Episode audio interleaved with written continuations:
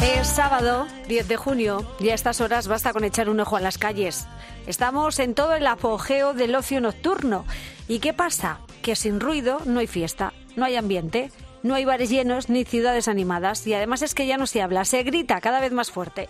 Si estás de fiesta, pues esto te da igual, no te preocupa. Pero si intentas dormir, la cosa cambia y ahí está el problema.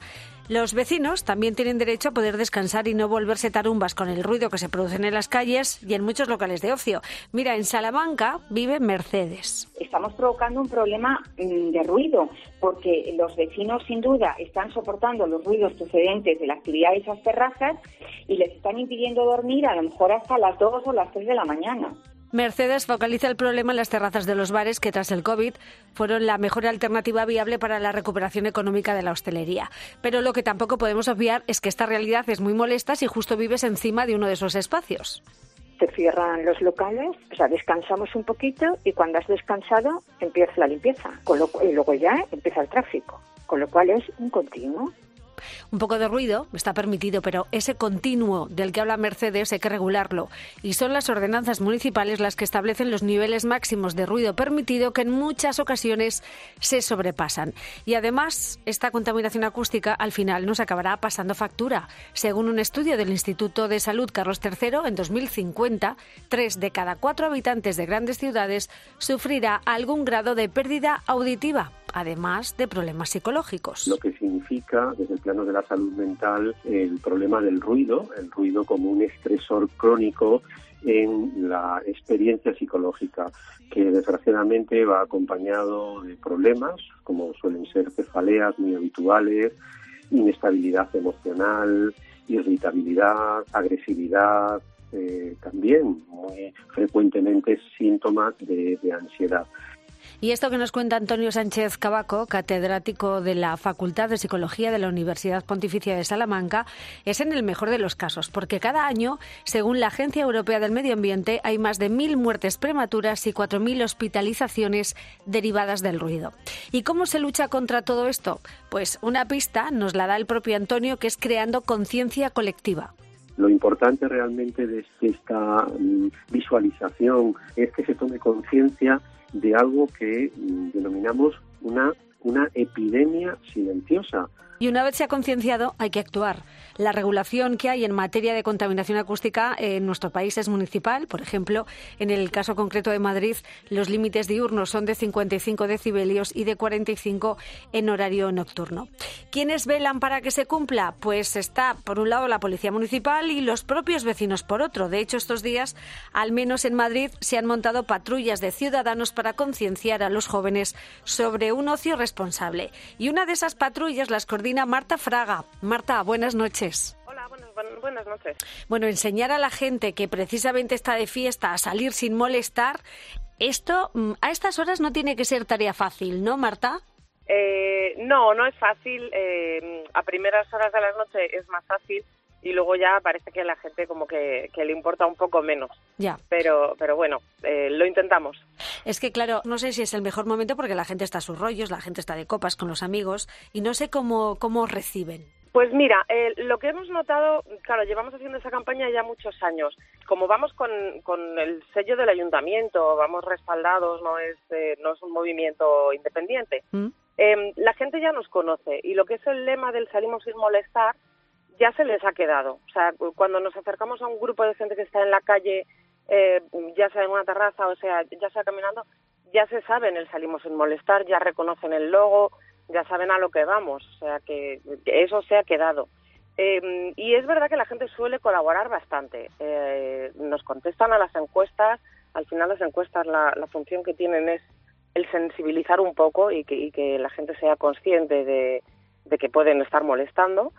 Eh, y la gente colabora bastante bien. Eh, es verdad que también hay, como siempre, quien viene solo para que le regalemos el boli o algo así. Mm. Pero bueno, un gran porcentaje eh, recibe de buen agrado las guías con consejos y participa activamente con, contestando las encuestas e incluso haciendo sugerencias.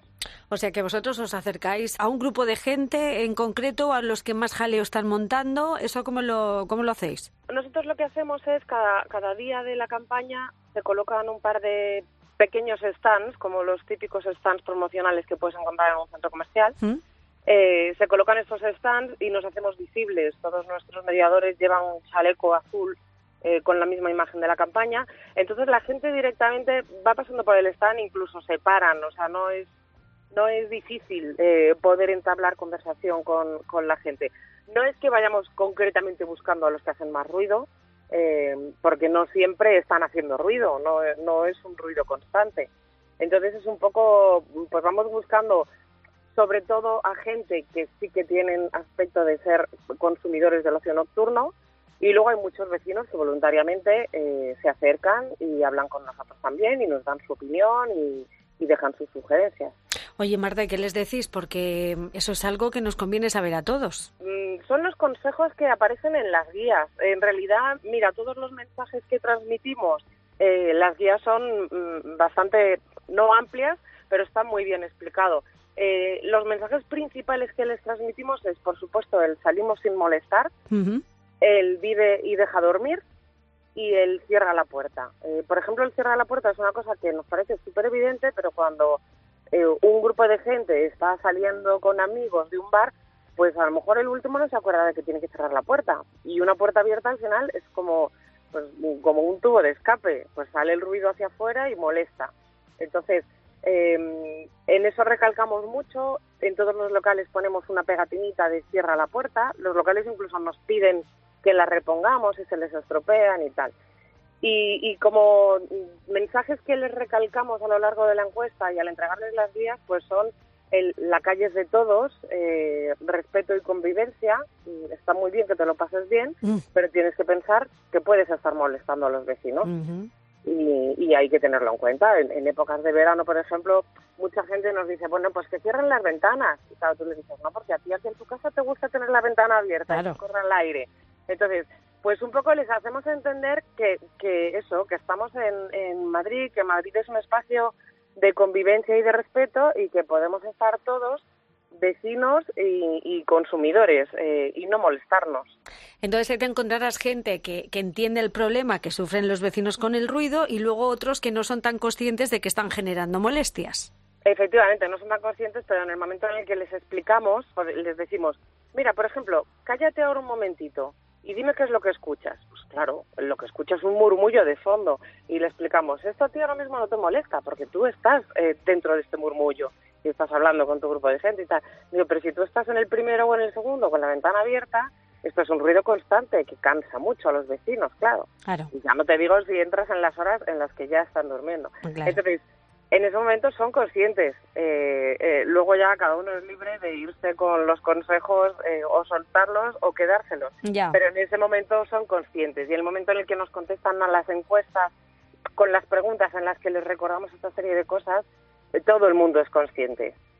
Y en cuanto a los responsables del ocio nocturno, los dueños de los locales, ¿a ellos también les ponéis deberes? Eh, bueno, ahí la verdad es que tenemos que decir que la colaboración es 100%.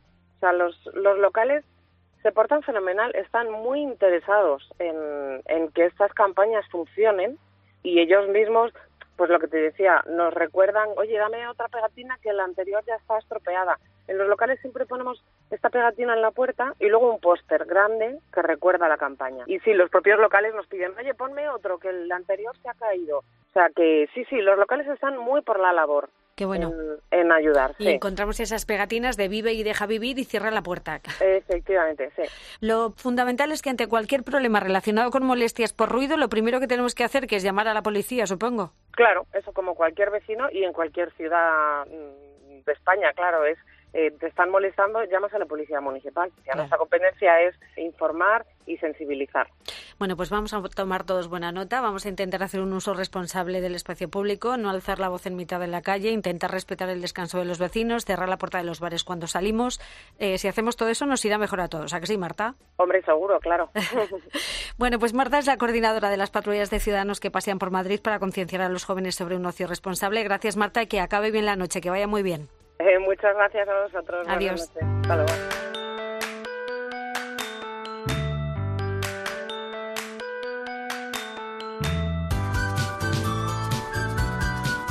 Bueno, y como cada semana a esta hora vamos a saludar a mi queridísima filósofa de cabecera, Josefa Ros Velasco. Buenísimas noches.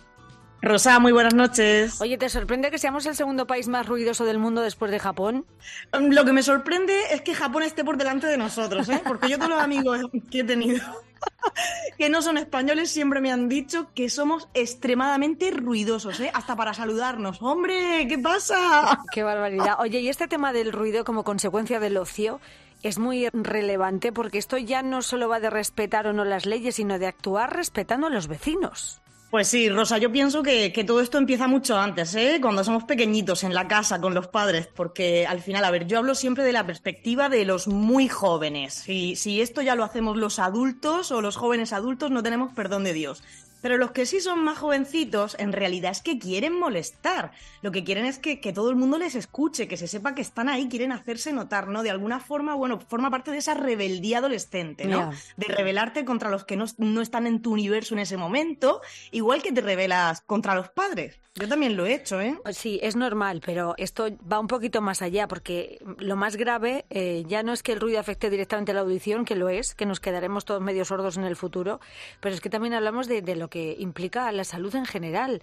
Y si hablamos de las consecuencias de dormir con ruido, es que incluso nos pueden restar años de vida. Claro, bueno, para el tema de dormir, por supuesto, ya no solamente que no puedas dormir bien, que esto te va a afectar ¿no? a los ciclos del sueño, sino a mí, por ejemplo, lo que me sucede es que me genera mucha ansiedad y mucho estrés. Cuando estoy intentando dormir ya hay ruido en la calle, hay una fiesta justo en el portal de mi casa, mm, cada vez empiezo a frustrarme más y más y más y no voy a poder dormir, no voy a poder coger el sueño, mañana voy a estar cansada, al final, bueno, dices, mira, me voy a poner los tapones, pero en tu casa Mm, te fastidia mucho, ¿no? Pero está claro, si no duermes no, no rindes. No rindes en el día a día y no puedes disfrutar de, la vida. Si es que es así, descansar de una forma adecuada es muy importante. Y lo que decíamos... Yo creo que, esto es algo en lo que tenemos que empezar a incidir mm, desde la época de la infancia. O sea, como te decía al principio, desde que somos niños, ¿no? Yo te pongo un ejemplo. Cuando estás en un lugar público, en interior, y hay niños gritando por encima de sus posibilidades, el resto de la gente se le nota que está molesta y los padres no hacen absolutamente nada. Pues está claro que los niños se tienen que expresar, divertir, pero hay que poner algún límite, ¿no? Y ese espacio que se les cede, que se les enseña, oye, que puedes hacer lo que quieras, que no tienes límite ninguno y los demás se tienen que aguantar. Luego se refleja, ¿no? Cuando eres, cuando eres adolescente y un poquito más mayor. De aquellos barros, estos lodos rosa. Bueno, pero jóvenes y no tan jóvenes, porque aquí cuando salimos no tan de fiesta jóvenes, qué vergüenza. somos ruidosos todos. Entonces, claro, que vaya la patrulla de Marta, como tantas otras, enseñando a la gente que precisamente está de fiesta a salir sin molestar eh, me preocupa la indiferencia y luego me preocupa que muchos eh, de, los que están se interesan, pero al rato se les ha olvidado. Es decir, como que pasamos de todo y eso no me parece bien. Forma parte un poco también de ese entretenimiento nocturno. El hecho de que si alguien se acerca a recriminarte, pues oye, al principio le das un poco de bola, pero al final para luego comentarlo con los colegas y, poco más, ¿no? y qué valientes que son porque se arriesgan mucho, se arriesgan mucho. Yo no tengo, yo no tengo arrojo para llamar la atención a nadie cuando están en mi portal gritando, haciendo ruido, porque me da un poco de miedo, ¿eh? Te puedes encontrar cualquier cosa. La, reacción. Claro, efectivamente, por eso me llama la atención y queríamos conocer en qué consiste ese trabajo que están haciendo eh, Marta y, tantos vecinos. Y es que el de admirar. Desde luego que sí, y el concepto es eso, que sin ruido no no hay fiesta, no hay ambiente, no hay bares llenos, no hay ciudades animadas, tenemos que hacer ruido y ya no hablamos, ya gritamos y cada vez más fuerte. Y pues hay que hacer ruido indoor, hacia adentro. Efectivamente. Donde no se moleste. Efectivamente, que si estás de fiesta, pues te da igual, no te preocupa, pero si intentas dormir, la cosa cambia y ahí es donde está el problema. es tan sencillo como intentar ponernos en los zapatos del otro ¿eh? y pensar, oye, me gustaría a mí que esto me estuviese pasando esta noche intentando dormir y que tuviese aquí un grupo de gente dando la tabarra. A que no, pues no se lo hagas a los demás. Pues sí. Yo mira, con que hayamos removido alguna que otra conciencia esta noche, yo ya me doy por satisfecha alguien se tiene que sentir un poquito culpable, seguro. Pero oye, hay que, hay que tomar conciencia, como tú dices. pensar en que a ti no te gustaría que te lo hiciesen, pues no se lo hagas a los demás. Efectivamente. Así funciona la sociedad. Así funciona y así debería ser. Bueno, querida Josefa Ros Velasco, es nuestra filósofa de cabecera y autora del libro La enfermedad del aburrimiento. Libro, por cierto, que encuentras en la Feria del Libro de Madrid, así que corre que, esto se acaba ya, que queda el fin de semana. Que se gasta, e, Efectivamente, queda el fin de semana y poco más. Y se gasta el libro. Bueno, querida, gracias como siempre. Un abrazo. Un abrazo fuerte.